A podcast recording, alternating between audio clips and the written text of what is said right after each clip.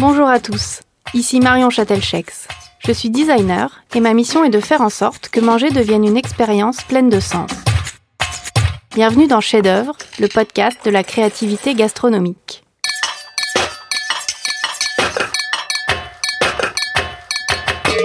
Dans chaque épisode, je dialogue avec un chef ou un artisan des métiers de bouche sur sa relation à la création afin de décortiquer son processus de recherche et de comprendre par quel biais il propose une expérience unique à ses clients. La cuisine est souvent décrite comme l'art de rendre l'éphémère inoubliable. À travers ces échanges, je souhaite mettre en lumière les bonnes idées et les démarches créatives variées autour de tout ce qui se mange ou se boit pour venir titiller nos sens. Bonne écoute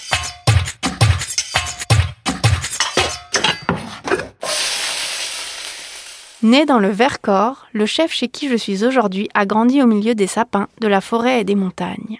Après 25 ans au restaurant Les Terrasses du Grand Hôtel d'Uriage-les-Bains, en 2019, il prend son envol en solo à quelques encablures au cœur du parc, dans l'ancien grand chalet des Thermes bâti en 1875. Bien plus qu'une table dédiée à la gastronomie, sa nouvelle maison a été conçue dans une globalité qui fait sens et va au-delà du travail de l'assiette. Je suis aujourd'hui avec le chef Christophe Haribert. Avec Maison Haribert, tout a été mis en œuvre pour ouvrir un lieu en reconnexion avec la nature, dans la volonté de création d'un écosystème engagé. Dans cette démarche éco-responsable, le bâtiment présente un impact quasi nul. En cuisine, on travaille la truite d'Arcane du Vercors, l'anthésite, la chartreuse, les farines bio de la minoterie du Trièvre, ou encore les herbes et légumes élevés en permaculture sur le toit de l'établissement. Bonjour Christophe. Bonjour. Alors pour la petite histoire, j'ai grandi sur la commune et je suis ravie de voir revivre cette bâtisse dont les colombages me donnaient du fil à retordre avec les perspectives quand j'essayais de la dessiner. Alors si je suis tombée dans la marmite de la création, vous vous êtes né dans une famille tournée vers la terre, entre un arrière-grand-père paysan, un grand-père boulanger et un père cuisinier. Adolescent, c'est une blessure au genou qui vous fait tirer un trait sur une carrière de skieur et qui fait que vous suivez finalement le destin familial en vous tournant vers la cuisine. C'est lors d'un déjeuner chez Pierre Gagnère à Saint-Étienne, autour notamment d'une lotte à l'abricot, que vous avez compris que la cuisine pouvait être un terrain de jeu et un moyen de repousser les limites. Alors la création marquante de ce grand chef vous a permis de voir la cuisine comme une manière de renouer avec les valeurs d'engagement et de dépassement qui vous animaient dans le sport. Vous venez de me dire en off que vous n'avez pas construit cette maison comme un écrin pour votre cuisine, mais plutôt qu'elle est l'aboutissement de tout ce que vous avez posé autour de votre cuisine et de votre expérience au fil des années. Alors j'aimerais revenir sur ces années de cheminement qui ont construit ce lieu dans lequel on est aujourd'hui et que vous nous expliquiez comment on arrive à créer un nouveau modèle de restaurant avec une vision raisonnée et engagée. D'abord, le, lieu dans lequel on est aujourd'hui, à la base, je ne voulais pas construire un lieu nouveau. Il était important pour moi de réhabiliter euh, un lieu qui était à l'abandon. Et ce lieu se prêtait vraiment à notre euh, à cette aventure, puisqu'il était beaucoup plus euh, en arrière, au fond du parc d'Uriage, avec une tranquillité importante. Et il était adossé à la colline. Et j'aime bien l'idée du chalet adossé à la colline, puisque je suis un chef alpin. Je suis complètement habité par la montagne et l'univers dans lequel je vis. Et je ne pouvais pas vivre et habiter ailleurs. Donc le, le, cheminement, il a été assez logique et cohérent. Et j'ai jamais euh, trop réfléchi dans ma vie. J'ai toujours suivi mon instinct et ce que je ressentais profondément.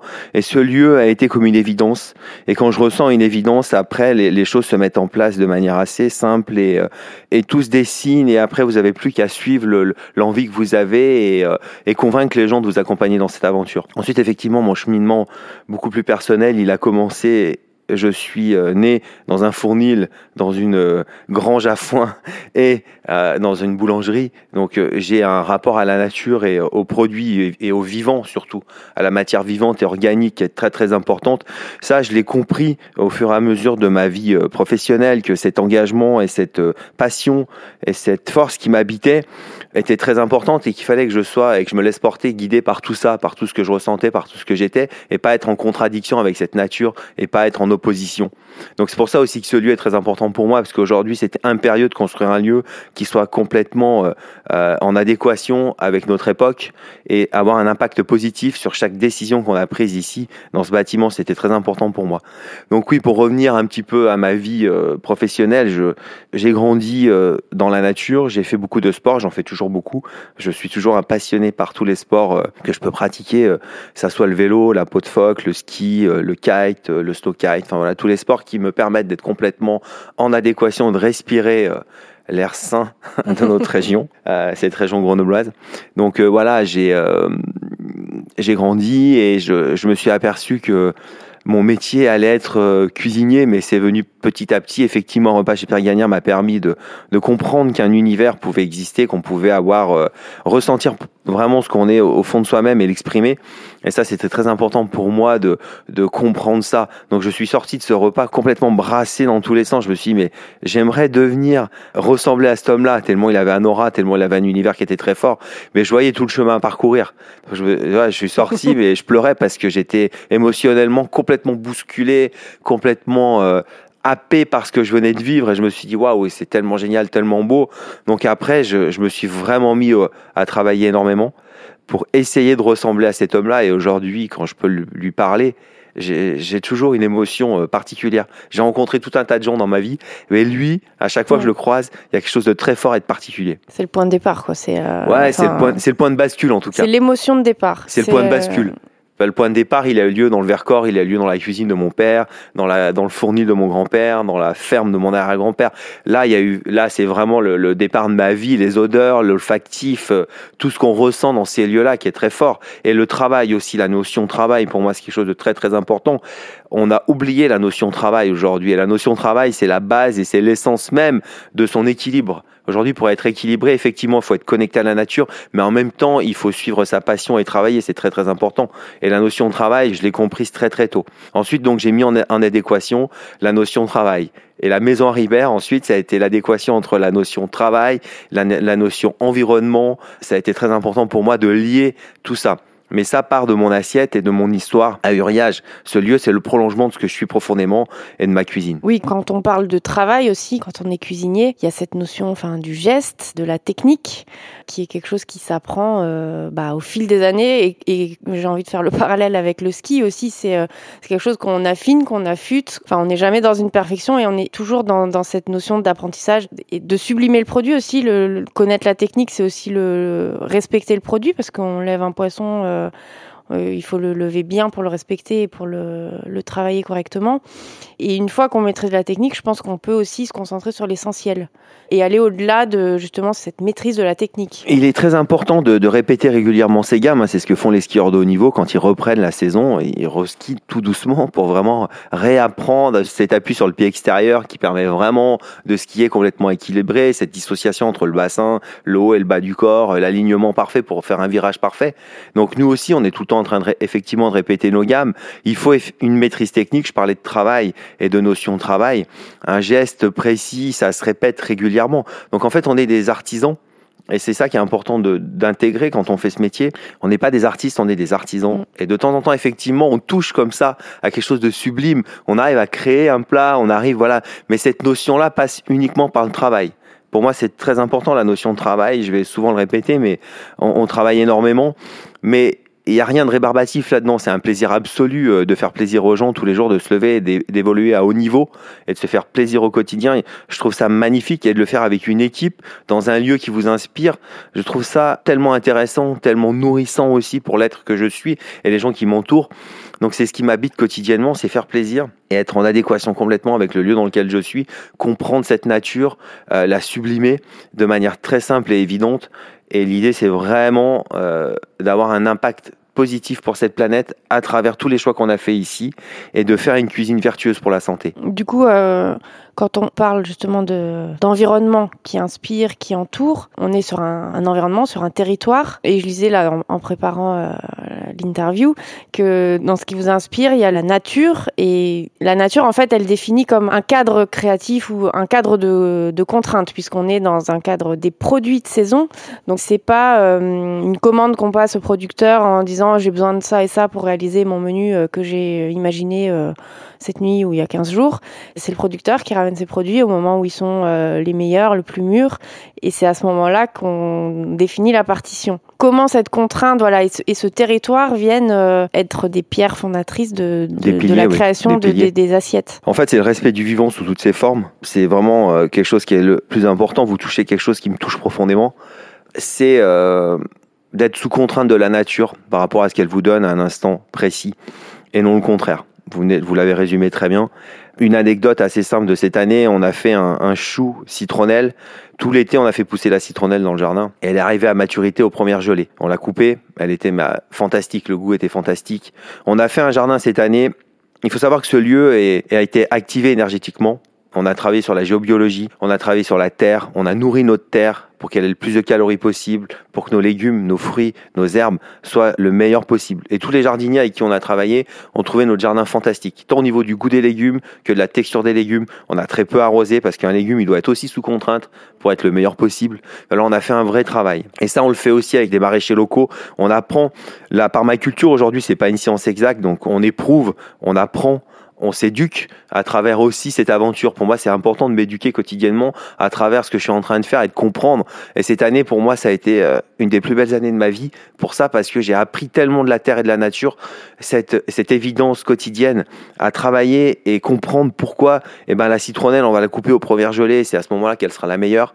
Et pourquoi à ce moment-là aussi, on a eu le chou de notre ami des jardins de l'Apra, Benjamin Sabi, son chou, mais qui a un goût, mais à tomber par terre. Et on a associé le chou et la citronnelle. Ça a fait un plat qui était juste fantastique. Deux produits ensemble, à un moment donné qui arrive à maturité. À apogée, voilà, à son apogée au même moment dans cette région c'est une évidence folle. Après, bien sûr qu'on va mettre tout notre amour pour qu'il soit le mieux possible. La cuisson, la, texture, technique, euh, la technique, tout ça. Mais on va aussi apprendre une nouvelle technique de cuisson. On va aussi travailler sur une nouvelle manière d'amener à quel moment on va mettre la citronnelle dans le chou. Donc en fait, nous aussi, on apprend à chaque fois qu'on fait un nouveau plat. Donc c'est juste fantastique. Je trouve cette aventure-là, pour moi, c'est la plus belle aventure, c'est euh, se mettre en adéquation et sous contrainte d'une région, des saisons, des producteurs avec qui on travaille. Il y a une vraie évidence là-dedans. Et après, ça ouvre les portes à tellement de choses c'est magnifique. Et la création et euh, l'artisanat est sans fin en fait. vous ouvrez comme ça des, univers avec des rencontres, des gens qui travaillent des produits qui sont juste fantastiques. Et euh, moi, ces gens me touchent profondément. Je l'ai déjà dit en, plusieurs fois. Euh, pour moi, c'est des gens qui aujourd'hui vont œuvrer pour sauver la planète, les néo-paysans, les gens qui aujourd'hui ont compris qu'avec cette manière de fonctionner, c'est-à-dire de consommer localement, de s'engager dans une contrainte du lieu dans lequel on est pour se nourrir et ne pas faire venir des produits de très loin, enfin voilà, d'être sous contrainte localement, c'est aujourd'hui ce qui va faire qu'on va pouvoir euh, changer notre mode d'alimentation et peut-être, je dis bien peut-être, sauver notre belle planète. Alors quand on parle d'être sous contrainte du lieu dans lequel on est, j'ai vu que vous travaillez aussi avec les hôpitaux et euh, alors ça, moi, je trouve ça en tant que designer, je trouve ça hyper intéressant aussi de, voir comment euh, bah, la haute cuisine peut se déployer dans un lieu qui est quand même complètement différent. Enfin, le, le plateau d'hôpital, c'est c'est pas du tout euh, l'assiette d'un restaurant gastronomique.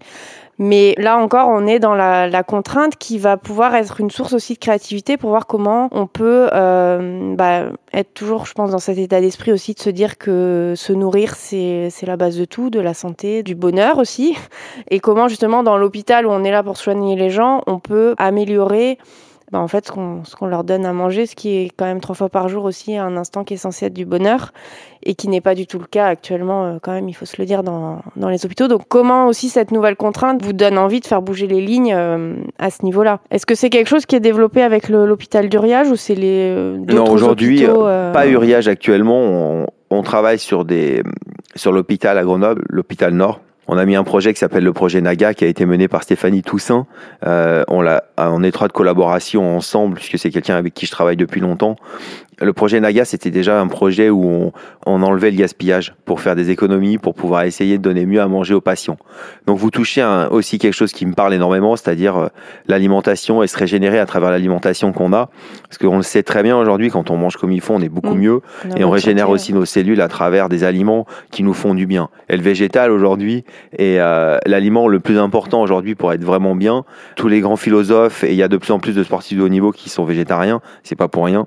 Platon était végétarien. Enfin, tous les gens aujourd'hui qui étaient en conscience, qui étaient complètement en adéquation avec cette planète, consommaient différemment et fonctionnaient différemment. L'élevage intensif détruit notre planète. Manger trop de viande détruit notre planète. Donc tant qu'on n'aura pas compris ça, tant qu'on fonctionnera pas différemment, on ne pourra pas régler les problèmes. Et pour moi, l'hôpital était vraiment symptomatique de l'endroit où on mange le plus mal au monde. Mmh. alors qu'on est censé on est quasiment unanimement tous d'accord là-dessus. On mange très très mal on mange pas du tout équilibré, il y a absolument pas de végétal, il y a absolument aucun régime en adéquation avec la pathologie que vous avez quand vous êtes allongé sur un lit d'hôpital. Et le seul moment de plaisir qui peut être euh, euh, sympa à l'hôpital, c'est le moment de manger. Donc, et, rien n'est fait, absolument rien n'est fait. C'est triste, c'est terne. On a abandonné ça à des gens qui n'ont aucune conscience. Donc euh, on surcuit, on chauffe beaucoup pour en fait juste avoir aucun problème. Donc on a essayé d'instaurer des chariots repas, c'est-à-dire d'avoir du choix déjà pour les gens et que ça soit servi sur des plateaux. Donc que les gens puissent choisir déjà, se dire tiens, bah, aujourd'hui j'ai envie de manger plutôt de la pomme de terre, plutôt ça. Éviter le gaspillage aussi parce que chaque personne va dire bah, moi finalement veux plutôt une pomme de terre, j'ai plutôt envie de ça, j'ai plutôt envie de ça, voilà. Donc le projet Naga permettait de faire des économies et de mettre en route les chariots repas. Malheureusement, comme on était trop novateur et qu'on a trop fait avancer les choses, on s'est fait virer de l'hôpital parce que mais on va y retourner. C'est pas grave. Il faut il faut beaucoup d'abnégation et beaucoup d'engagement parce qu'on on est en train d'affronter l'ancien monde. Et l'ancien monde a décidé que les choses n'allaient pas bouger. Par contre le nouveau monde est très conquérant et il a aussi décidé que les choses et que les lignes allaient bouger. Par contre il y a un gros lobbyisme quotidiennement qui est fait par tout un tas de gens qui ont intérêt à ce que les lignes ne bougent pas. Donc nous tout notre intérêt c'est de bouger les lignes. Et quand on parle hôpitaux et quand on parle nutrition on a des murs en face de nous parce que les gens euh, voilà on donne des tartiflettes avec bourré de fromage et de lait à des gens, euh, alors que le lait, euh, le fromage, on sait que c'est pas très très bon pour la santé.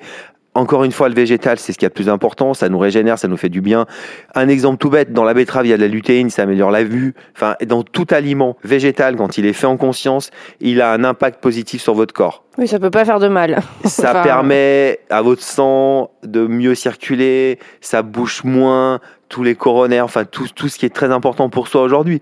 On mange trop salé, on mange des une nourriture qui est complètement euh, morte. On a confié notre alimentation aux industriels, c'est la pire des erreurs qu'on ait fait, et aujourd'hui notre consommation détruit notre planète. Donc tant que tout le monde ne sera pas en conscience, on fera pas bouger les lignes. Et dans les hôpitaux, pour moi, c'est ce qui est le plus important aujourd'hui. Je ne peux pas aujourd'hui être comme ça, euh, posé sur mon aura, sur ce que je fais, sur ce que je suis, et pas penser que tout va bien, que alors qu'on a un million de problèmes de, de nutrition, mais on parle des hôpitaux, mais on peut aller dans les cantines des enfants, enfin on peut aller partout aujourd'hui. Partout où on sert à manger en masse, eh ben c'est pas fait en conscience et c'est inadmissible. Oui, non, mais c'est là qu'il faut effectivement faire bouger les lignes et, montrer qu'il y a d'autres modèles aussi qui sont possibles euh, et qui fonctionnent et dont les gens sont demandeurs aussi. Complètement. Il y a des gens aujourd'hui, quand on voit le monsieur Piolle, Éric Piolle à Grenoble-Maire, qui a imposé euh, le bio euh, dans toutes ses cantines, qui a imposé que de nouveau on recuisine dans les cantines. Mm. Il y a des gens aujourd'hui qui œuvrent. L'idée, c'est d'œuvrer tous ensemble pour que les choses évoluent et changent vraiment radicalement. Mm. Je voulais revenir aussi sur ce lieu, là, la maison Haribert, qui est un vrai lieu aussi, je trouve, de l'humain quand voilà, quand on s'intéresse à l'histoire euh, du, projet, on voit qu'il y a des amis, des sportifs, des, le, PDG de Rossignol qui ont investi dans le lieu aussi parce qu'ils y croyaient, donc et que vous n'êtes pas allé chercher, que c'est eux qui sont venus soutenir le projet. Il y a une vraie histoire aussi autour de, enfin, de la brigade, qui est quelque chose qui vous tient vraiment à cœur. Enfin, le premier livre que vous aviez sorti, c'était autour de la brigade, c'était pas euh, l'histoire d'un chef et d'un nom. Et c'était le premier livre de cuisine euh, vraiment complètement tourné vers l'équipe. Ça s'appelait La mmh. Brigade de Christophe Haribert, même si le nom brigade, effectivement effectivement est emprunté euh, au monde militaire, mais euh, pour moi c'est ce qui est le plus important aujourd'hui, l'être humain et euh, le travail collectif en équipe, c'est ma respiration, c'est ce que je ressens profondément. J'ai pas envie de travailler tout seul, j'ai pas envie d'être seul. Je trouve ça magnifique de s'appuyer sur des gens qui ont une énergie, une conviction et qui vous accompagnent dans cette aventure. Certes, c'est pas simple parce que l'humain aujourd'hui c'est pas simple. Euh, le management aujourd'hui et surtout le management que j'ai décidé d'avoir participatif et constructif et euh, adapté à chaque personne avec qui je travaille, mais qui est tourné complètement vers le vivant et l'humain en relation euh, avec la nature. Donc en plus, à chaque fois, on ajoute une nouvelle C'est-à-dire que je demande aux gens de faire attention aussi à leur manière de faire, de consommer, d'être, de respirer. Voilà, donc c'est une respiration collective à travers un lieu qu'on a activé énergétiquement pour que les gens comprennent ça et se sentent bien dans ce lieu-là. Donc c'est effectivement très très important, hein. l'humain et, euh, et le, le, rapport à l'être humain. Et du coup, dans le projet, il y a eu euh, un travail avec une architecte, une énergéticienne. Donc elle est géobiologue, c'est la même en fait, c'est Joël Personas qui a euh, harmonisé énergétiquement le lieu. Ça pour moi, ça a été la révélation de ce projet, puisqu'on a fait des cérémonies chamaniques pour comprendre le lieu, respecter le lieu aussi, parce qu'un lieu, ça se respecte et ça s'harmonise énergétiquement.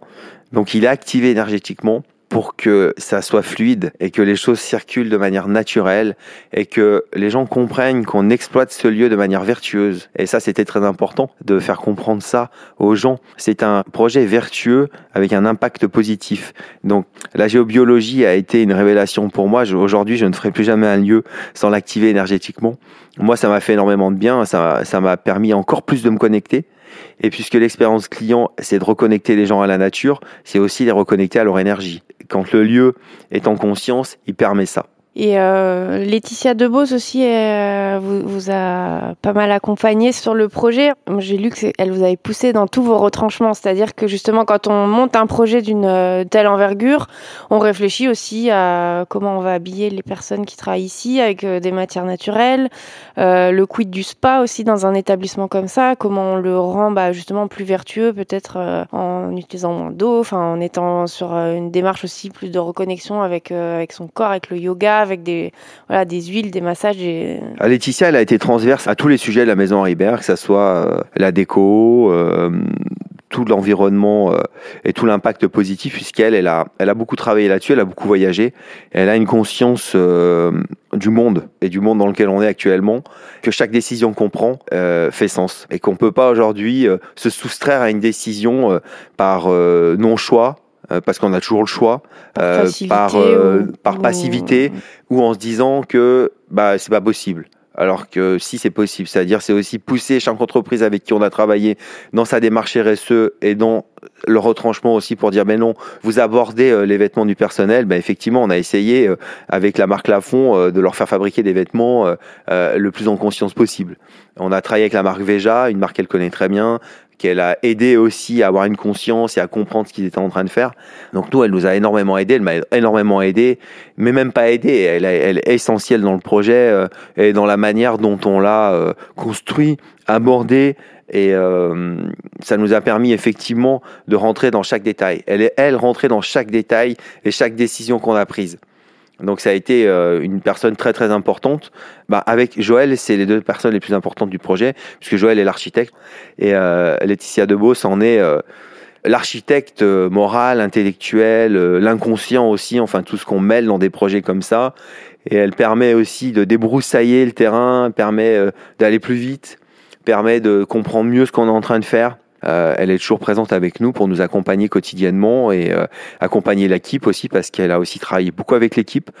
C'est pas simple de dire aux gens euh, on va consommer moins de viande, on va fonctionner différemment, on va faire la part belle au végétal, enfin et tout ça est un travail moi, quotidien, le travail sur la brigade, le travail aussi sur les gens qui viennent nous voir aussi, parce que mmh, l'expérience client le aussi. client est aussi un humain très important dans le lieu. Enfin... oui, donc c'est important, euh, puisqu'on allait très loin, on allait très loin dans le lieu, on allait très loin dans la démarche euh, architecturale aussi, c'est très épuré. Mmh vous êtes. Je connaissais les terrasses et c'est vrai que. On est passé de, le, jour et la nuit. Le jour et la nuit, voilà. On est passé euh, de la nuit au jour plutôt. Oui. C'est dans ce sens-là que c'est passé.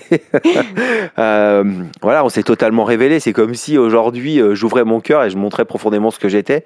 Et quand on fait ça, c'est pas simple. Mmh, il y a une mise à nu. Il y a une complète mise à nu. On se met à nu et on s'expose. On s'expose vraiment avec tout ce que ça comporte bah, il faut beaucoup de courage pour le faire. Et effectivement, ces deux femmes m'ont énormément aidé à être courageux et à respecter ces engagements. Et ça, c'est très important pour moi aujourd'hui et je les remercie vraiment profondément du fond du cœur de tout le travail qu'elles ont fait et qu'elles continuent à faire puisqu'on est déjà sur d'autres projets. On est déjà en train de faire évoluer les choses ça s'arrête jamais en fait. C'est mm. tout le mouvement est perpétuel. C'est très important. Non, mais après voilà, c'est très juste aussi quand on parle d'engagement d'aller, euh, enfin, jusqu'au bout des choses. Enfin, moi, ça me paraît naturel en tant que designer. C'est-à-dire que des fois, moi, je vais dans des lieux où il y a un pitch qui est bon, qui me donne envie d'y aller, et puis ça va pas jusqu'au bout. Donc, quand on gratte, on se dit oui, mais c'est pas en cohérence. Alors quand on voilà, quand on a travaillé sur tous les points qui font que l'histoire euh, va dans la direction dans laquelle on a envie de, l'emmener, on est sur euh, sur une proposition qui est pas indiscutable, mais euh, mais mais en tout cas on peut pas se faire attaquer parce qu'on n'a pas pensé à telle ou telle problématique qui vont pas dans la direction dans laquelle on dit qu'on va. On n'est pas parfait encore de toute façon aujourd'hui. Il y a encore plein d'éléments où on doit travailler. On le dit de toute façon aujourd'hui. On est très clair aussi sur la démarche et sur tous les efforts qu'on a à faire encore. Moi, j'ai envie d'aller encore plus loin. Et euh, cette année m'encourage énormément puisque on a eu beaucoup de retours très très positifs. Euh, j'étais beaucoup plus frileux à l'ouverture parce qu'effectivement, on, on entre dans une nouvelle ère aujourd'hui et c'est une ère de changement dans lequel il faut euh, ne rien imposer, mais respecter profondément ce qu'on est et euh, le faire comprendre aux gens, mais sans prétention, euh, sans se placer d'une manière trop autoritaire. Il faut faire les choses avec beaucoup de douceur. On rentre dans une ère où la douceur va être très importante et ce lieu est tout en douceur, tout en mouvement, tout en évidence et très épuré et nous ressemble profondément. Mais les choix ont été très forts quand vous lancez un lieu comme ça avec des choix très forts, il y a énormément d'inquiétudes. Et euh, l'année passée m'a permis de me rassurer là-dessus et de, de, mieux comprendre ce que j'étais en train de faire pour reprendre beaucoup d'énergie, pour continuer à avancer et continuer à créer, continuer à chercher, continuer à faire évoluer mon lieu, à le pérenniser aussi, parce qu'il suffit pas de faire un, un lieu à impact positif, complètement éco-responsable, s'il n'y a pas une, une notion aussi euh, euh, réussite d'argent euh, et de pérenniser un lieu aujourd'hui. Il faut aussi que économiquement il soit viable. Mm. Ça c'est très important parce que aujourd'hui euh, j'ai pas euh, c'est des amis, les gens qui ont mis un petit peu d'argent avec moi. Donc aujourd'hui, je suis pas suivi par un grand groupe, je suis tout seul. Euh, mes amis ont quelque part dans ma société, mais aujourd'hui, mon développement il est très personnel, donc euh, les risques ils sont énormes. Et ça aussi, c'est très important. Donc on y va. Euh, on a fait un énorme pas avec l'ouverture de cette maison, mais maintenant aussi, on va s'appuyer sur tout ce qu'on a fait pendant un an pour pérenniser, construire. Mais pour moi, la pérenniser par rapport à mes à mes équipes, c'est ce qui est le plus important. Et moi, j'ai aussi besoin d'être rassuré profondément et détendu pour pouvoir avoir ma vision, créer, chercher, continuer à avancer, développer. Et tout ça est une alchimie. Et euh, c'est comme si j'étais sur un fil, comme un funambule, comme quand je crée un plat. Je parlais tout à l'heure du chou. Si aujourd'hui j'utilise pas le chou magique de, Benjamin, mon plat il a pas le même goût il n'est pas vivant, il respire pas quelque chose de très fort. Donc aussi au niveau du sourcing des produits, pour moi c'est très très important. Je suis comme un funambule sur un fil. Si mon produit n'est pas magnifique, je peux pas faire quelque chose de magnifique. Je suis un passeur. Il y a un vrai travail. On est tout le temps sur un fil. Michel Troisgros disait euh, le cuisinier mène un combat dont l'issue est incertaine. Et je trouvais cette phrase magnifique puisque effectivement le mot combat est un peu fort, mais euh, l'issue dans laquelle on est, elle est incertaine. Mais par contre, on y croit, on a des convictions. On essaye d'avoir pas un coup d'avance, mais d'être complètement euh, dans sa sincérité. Et euh, c'est pas quelque chose de, simple tous les jours. Et euh, bah alors j'aime bien terminer l'interview par la question du, de la signature. Alors euh, pour certains c'est un plat, pour d'autres c'est une vision, c'est un engagement. Si vous aviez envie de définir euh, quelle est votre signature, qu'est-ce que ce serait? Je fais une cuisine qui est spontanée, engagée, qui est sincère je, je, pense que ma signature se, se situe à, à, dans ces eaux-là, quoi, dans, dans, un endroit très sincère, avec un engagement et une spontanéité. Euh, plus je peux euh, exprimer ma spontanéité telle qu'elle soit, et plus en adéquation avec ce que j'en ressens profondément. Et je pense qu'aujourd'hui, c'est ce qui est le plus important pour l'être humain, c'est d'être spontané, d'être vivant et de respecter ça au plus profond de ce qu'on est, quoi. Donc je pense spontanéité, sincérité, engagement. Voilà ce que peut être ma signature les trois mots qui définissent euh, ce qu'on vient chercher à Maison Haribert. J'espère. Donc on peut venir euh, à Uriage-les-Bains, découvrir euh, la maison qui regroupe différents lieux. Il y a le restaurant gastronomique donc Mhm. deux étoiles. Oui, le donc, café A, le café A. Donc, on, on a parlé de la signature du restaurant gastronomique. Mm. Le café A, c'est une offre, euh, une offre entre 25 et 30 euros, euh, avec la même philosophie de produit, le même engagement, euh, et une équipe aussi complètement dédiée à, à l'art de vivre, à l'art d'être bien et d'accueillir les gens quotidiennement. Donc, le café A est ouvert 7 jours sur 7, midi et soir, toute l'année. Est ouvert aussi l'après-midi pour prendre un, un café, un thé et une pâtisserie. Le plus sans gluten, sans œufs, essayer de travailler aussi sur la conscience, c'est important. On travaille là-dessus. donc c'est un lieu de vie. C'est un lieu de vie Euh, quotidien. J'avais envie aussi de ne pas faire un lieu comme le restaurant étoilé que je peux pas ouvrir 7 jours sur 7. Le restaurant étoilé, pour moi, c'est trop contraignant. Comme je suis là à chaque service, j'ai aussi besoin d'une respiration quotidiennement pour pouvoir euh, créer, chercher, me balader. Voilà, je je peux pas être ouvert euh, tout le temps. Mais par contre, le café A, lui, est ouvert tout le temps et c'est un lieu de vie, vous l'avez bien dit, un lieu de vie pour les habitants. Ils peuvent venir là 7 jours sur 7, midi et soir, euh, passer un moment, déjeuner, dîner, déjeuner. Enfin voilà, il y a, il y a plein de solutions. Donc un très beau lieu et où il y a aussi des événements, des cours de yoga. Euh, Effectivement, on a un coworking de thérapeutes, ça on n'en a pas parlé, mais c'est très important puisque vous étiez allé sur le spa, mais on n'a pas fait de spa. Par contre, on a fait un coworking de thérapeutes, et ça c'est une idée de Laetitia de Beauce. Elle voulait pas faire de spa, elle a bien raison d'ailleurs, elle voulait pas parce qu'économiquement ça peut être intéressant un spa, mais au niveau consommation d'eau c'est une catastrophe. Quand on trouvera le moyen de faire un spa complètement éthique, engagé, éco-responsable avec un impact positif, on ne gênera pas pour le faire. On réfléchit de toute façon à faire quelque chose, c'est certain. Mais aujourd'hui, du coup, ce qu'on a fait, c'est de faire un coworking de thérapeutes avec une éthiopathe, une naturopathe, une massage, un massageur védique, cours de yoga. Donc, on réaligne les gens, mais sans les tremper dans l'eau. Oui, Voilà. sans les, enfin, en les massant En autrement. les massant, et- en les- surtout l'éthiopathe permet de corriger toutes les petites imperfections de votre corps et de faire circuler vraiment l'énergie au sein de votre corps. Le massage ayurvédique aussi permet ça et le yoga est pour moi la partie complémentaire de, les- de s'étirer correctement euh, et vraiment de s'aligner comme il faut. Donc voilà, c'est ce qu'on fait aujourd'hui. Il y a un cours de yoga toutes les semaines. L'éthiopathe vit ici. Elle, est, elle a son cabinet à, à demeure. Pareil pour la massage, le massage ayurvédique. Donc nos clients peuvent profiter de ça, mais aussi les clients de l'extérieur. C'est quelque chose qui est fait aussi. Oui, qui est ouvert. Il y a beaucoup de choses qui sont tournées vers l'extérieur à la maison Ribert. C'est pas une maison qui est recluse sur elle-même, où on, voilà, c'est vraiment super important que l'échange quotidiennement avec les gens qui habitent ici soit très important. Bon, bah, super. Merci beaucoup, Christophe. Merci à vous. Merci d'être venu jusqu'à moi. Belle journée. revoir. J'aime vraiment la diversité des échanges qui se créent en lien avec les questions de création et de gastronomie. Ici, nous sommes loin des inspirations formelles ou de questions visuelles de dressage, mais plutôt dans le scénario d'usage du restaurant sur le monde, que ce soit un repas gastronomique ou encore à l'hôpital. Nous sommes chez Maison Haribert en plein cœur de problématiques de design qui sont de faire des choses à dessin, c'est-à-dire penser une proposition qui réponde au bon usage des choses, au cœur d'une chaîne de valeur globale. Vous pouvez suivre les actualités et les convictions de ce chef engagé sur son compte Instagram Christophe Haribert ou sur le compte officiel de la maison Haribert. Cet établissement démontre qu'il est possible et viable d'adopter de nouveaux modes de fonctionnement et de trouver un bel écho du public autour d'un cahier des charges exigeant qui fédère des énergies positives. La création de nouveaux modèles, bons pour l'humain et la planète, est une problématique qui me tient à cœur. Et si le design culinaire c'est faire en sorte que manger devienne une expérience pleine de sens, chez Maison Haribert, le sens est ancré dans une époque en pleine mutation.